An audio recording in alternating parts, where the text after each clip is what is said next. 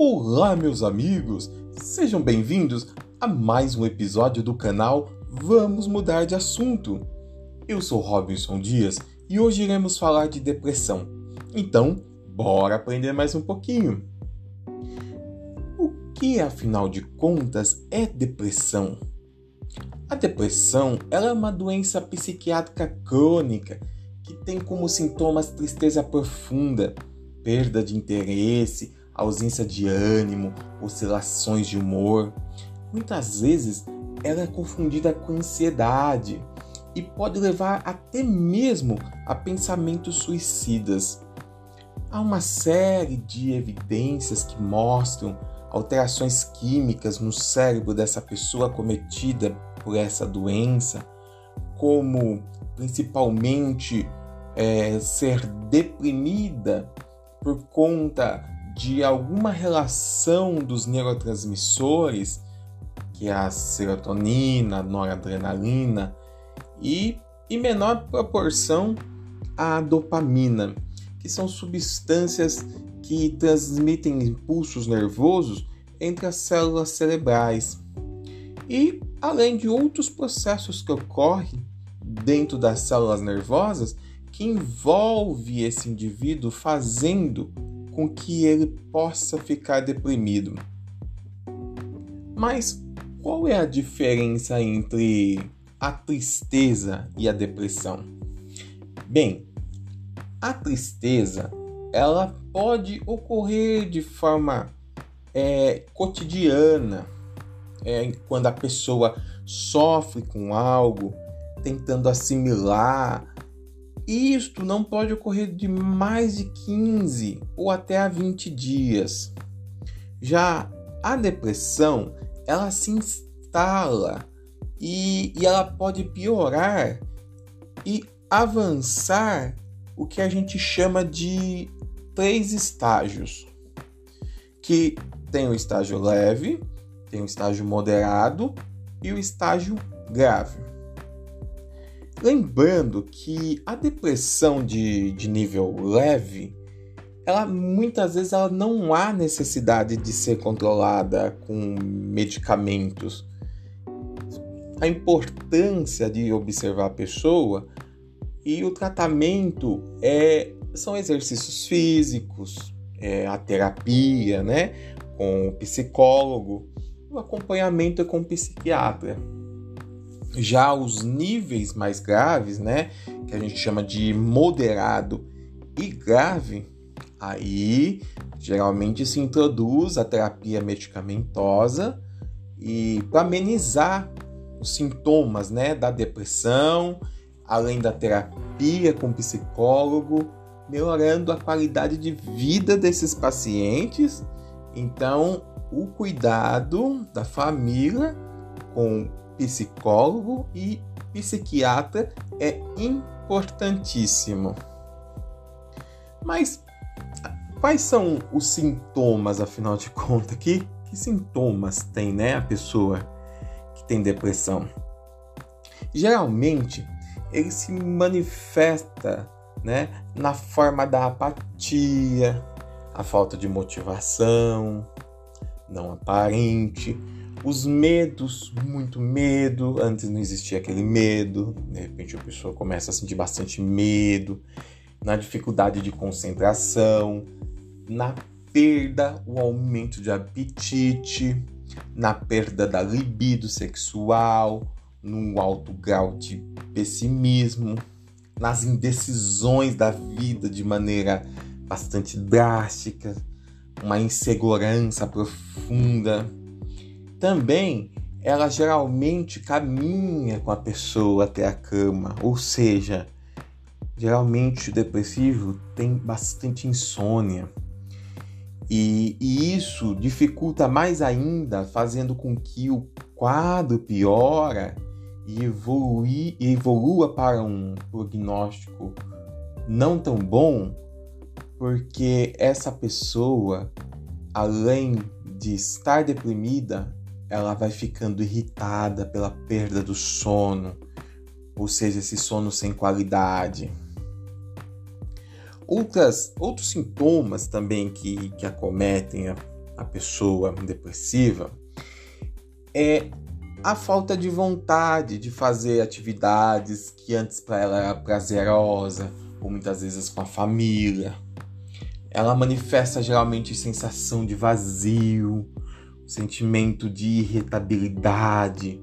O raciocínio se torna muitas vezes mais lento, tem esquecimento, se torna muitas vezes bastante ansiosa, tem uma angústia com vontade de morrer. Então, esses são aquilo que a gente pode dizer que são os sintomas, né, psíquicos ou os sintomas mentais. Mas eles podem também, né, além desses sintomas mentais que a gente chama de sintomas também emocionais, eles podem também afetar, né, fisicamente. Mas fisicamente, como? Então a pessoa geralmente ela manifesta muitas doenças. Vocês podem procurar, nós já falamos no podcast anterior sobre as doenças psicossomáticas. Então, ela vai manifestar muitas vezes cólicas abdominais, né, as dores na barriga, processos de dificuldades digestórias, ou seja, esofagite, gastrite, diverticulite, todas as ites aí, né, que são as inflamações do estômago, esôfago, é, aftas, azia, então constipação, né, que é a prisão de ventre, flatulência, que é o aumento, né, a pessoa aumenta os gases, sente uma sensação incômoda na barriga. Tem bastante tensão na nuca, nos ombros, tem o que a gente chama de cefaleia, que é dor de cabeça, as dores espalhadas pelo corpo, articulação. Também existe uma queda na imunidade, geralmente causada por conta de todas essas somatizações que ocorrem no corpo dessa pessoa deprimida. Mas quais são as causas? Né? O que exatamente provoca essa depressão? Bem, o que a gente chama né, de mal de século é ao contrário do que a maior parte das pessoas pensa, muitas vezes os fatores psicológicos, sociais, eles são consequência, ou seja, aquela pessoa, ela manifesta todas as suas emoções, as suas somatizações, mostrando para o mundo as suas emoções, mas ela é consequência da depressão e ela não é a causa. Olha só, ou seja, a depressão está instalada e depois a pessoa começa a manifestar, né? Os problemas que já foram citados, é, todos esses sintomas, todas essa essa verve, né, que explode, que o mundo vê. Então aí ele fala: "Ah, a pessoa está depressiva". Mas muitas vezes confundimos esses sintomas, né? Ou seja, essas consequências, como se dali originou o problema. E não bem assim. Bem, mas como que a gente, como que a gente pode fazer um diagnóstico, o exame? Da, da onde que vem? Bem, Lembrando que a depressão ela é uma doença mental. Então, ela vai afetar psique da pessoa. Eu vou fazer o exame na pessoa, a não ser que ela tenha algum problema de ordem fisiológico, que aí o clínico geral, né? A clínica médica vai estudar ela não vai apresentar pode virar ela de cabeça para baixo na ressonância magnética, na ultrassom, não vai apresentar. Apesar de que alguns estudos de ressonância magnética fez, né, um mapeamento do cérebro de um indivíduo deprimido e descobriu que algumas áreas afetadas pela depressão ela tinha algumas alterações. Bem, mas isto é um indivíduo que ele já tem uma depressão grave. Então, assim, é um estudo. O que nós vamos falar aqui? Nós vamos falar de uma maneira um pouco mais generalista. Bem, então, quais são os fatores de risco em primeiro lugar? Vamos lá. Existem algumas coisas que a gente chama de gatilhos. Gatilhos é aquilo que faz com que algo surja.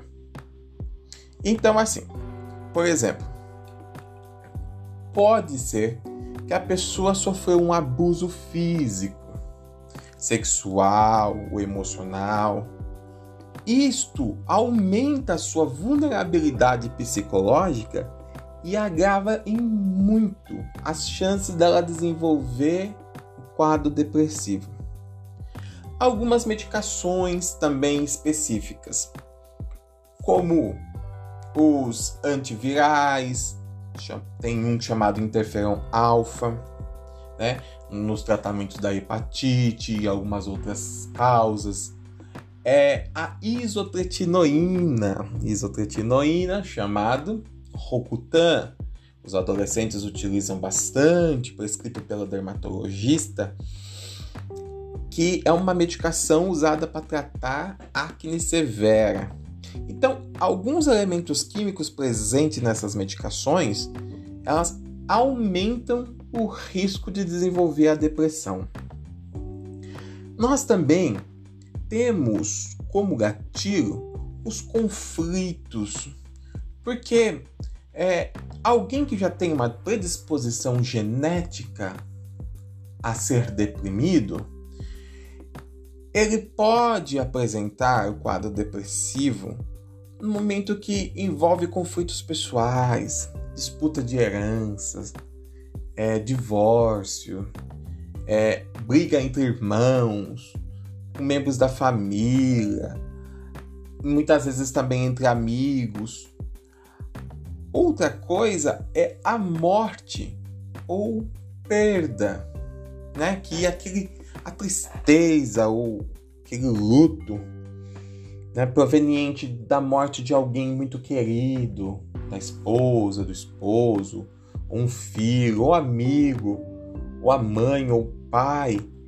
Então, assim, por mais que seja natural morrer, mas pode ser um gatilho para o desenvolvimento dessa doença. E nós temos também o componente genético já citamos alguma coisa, né?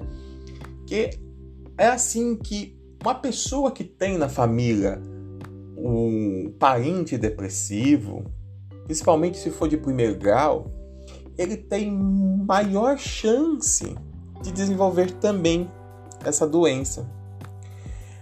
Mas lembrando que a depressão ela é bastante complexa. E assim, é, o que, que significa né, quando a gente pensa em causas genéticas? É que vários estudos estão trazendo genes que ele exerce esses efeitos para o surgimento da doença ou não.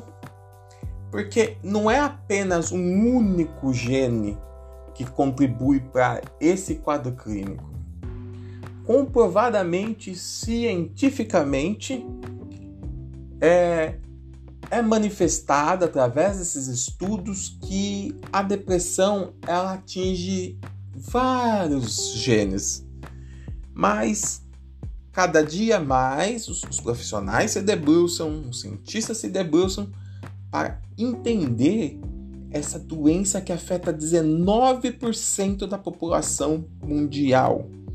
É um valor muito expressivo. Lembrando que o Brasil é um dos países onde mais tem depressão no mundo. Então, algumas coisas que podem acontecer também para gerar esse gatilho são doenças graves, os abuso de substâncias ilícitas, né, como o álcool. É... Na realidade, o álcool é lícito, mas em demasia, é, as drogas ditas ilícitas, né, como crack, maconha, rachixe e tantas outras mais aí, remédios, né, com uso abusivo, e tudo isso pode fazer com que seja um gatilho para desenvolvimento. Bem, a gente já disse que existem alguns tipos, né? Então, é, o, os diversos, né, o tipo de, de, de depressão, ele, ele pode ser caracterizado ou nomeado é, de acordo com o período que aquela pessoa ela está apresentando uma alteração no seu comportamento. Então, nós já falamos que os principais sintomas, né, que é a tristeza, a falta de energia, a falta de prazer, né, funções muitas vezes motoras mais lentas. Então, esse esse quadro num, episódio chamado episódio depressivo, eles tendem a ter uma duração mais curta, de até seis meses, e não tem uma intensificação dos sintomas.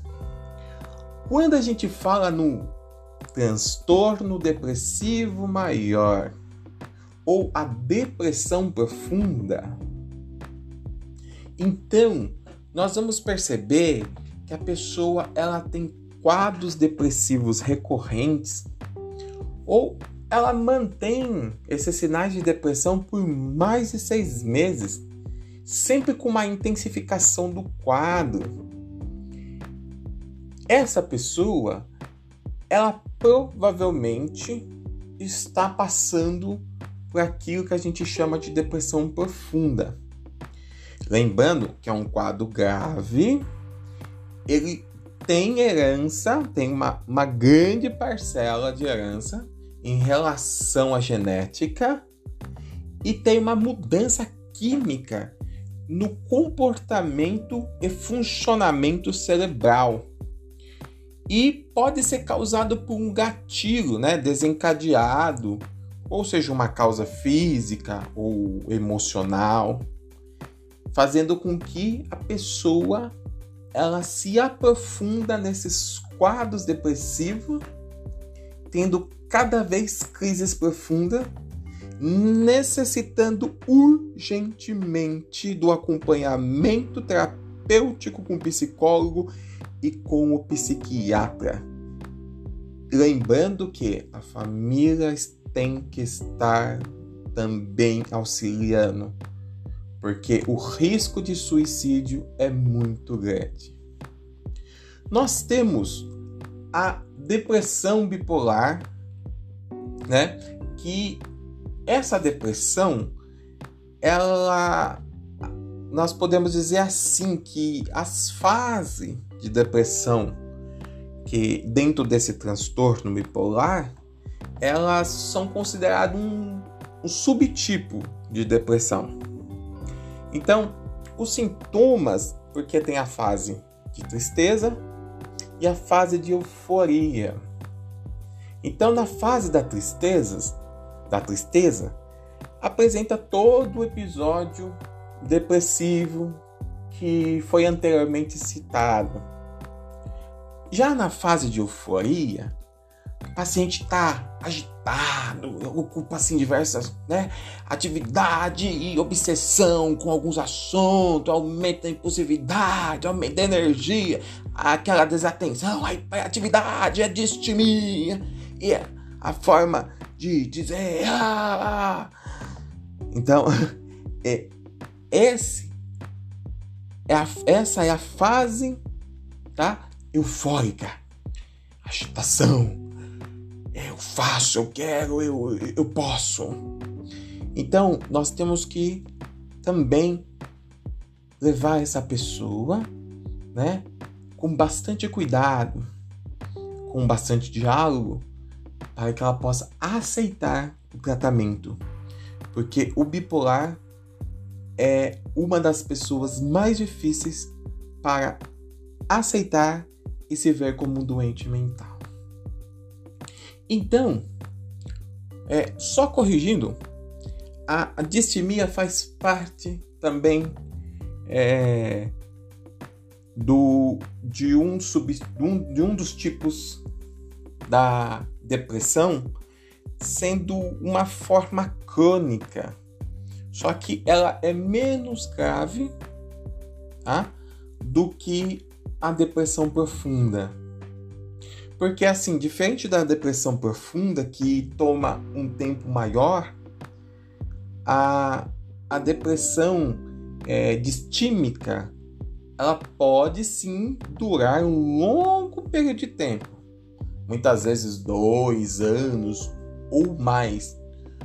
Só que o seu quadro não é tão intensificado como a depressão profunda. Então, assim, esse paciente ele costuma reclamar constantemente, ele perde interesse nas atividades normais, ele se sente desesperançoso, ele é extremamente crítico. Então, muito cuidado com essas pessoas que elas são bastante críticas. Porque essas pessoas que são bastante críticas, que você fala assim, ah, fulano ou fulana é uma pessoa bastante crítica, tudo ela fala alguma coisa, tudo ela reclama, ela tem uma opinião formada. Às vezes essa opinião formada, ela é pano de fundo de um quadro deprimido. E também reclamar constantemente. Sabe aquela pessoa que reclama, reclama de tudo, tudo para ela tá ruim, tudo para ela não tá bom, tudo para ela faz mal, tudo para ela não tá legal. Então, ela não é capaz de se divertir. Ou seja, ela é incapaz de diversão. Muitas vezes essa pessoa ela desenvolveu um quadro de distimia, ou seja, é um depressivo. E como é um depressivo crônico, as pessoas já acostumaram com ele reclamando, não dão muita atenção. Então, aí que entra nós, amigos, família, comunidade, serviço de saúde, que a gente possa pegar e amparar esta pessoa e falar: Olha, eu acho que é momento de você se encaminhar para um serviço de saúde. Eu te apoio, estou junto contigo, vamos junto. Mas é necessário. Então, temos também o que nós chamamos de depressão atípica. Depressão atípica normalmente, né, esses quadros de depressão atípica, eles costumam ser melancólicos. O paciente principalmente apresenta é, quadro de tristeza, pensamentos de morte, desesperança, inutilidade e também tem um predomínio de falta de energia, um cansaço, tem um aumento excessivo do sono misturado com irritabilidade e o humor se torna muito apático. Bem, nós aqui iremos aprender esses tipos na no próximo episódio nós veremos um pouquinho da depressão sazonal, a depressão pós-parto, depressão psicótica, a depressão na adolescência, né? infantil e o que nós podemos fazer para amenizar esse quadro, ajudar e também como cuidar dessas pessoas que se encontram nesse processo de enfermidade. Ficamos por aqui. Espero que vocês tenham um ótimo final de semana, muita paz, energia, vibrações positivas. Beijos no coração, fique com Deus e fui!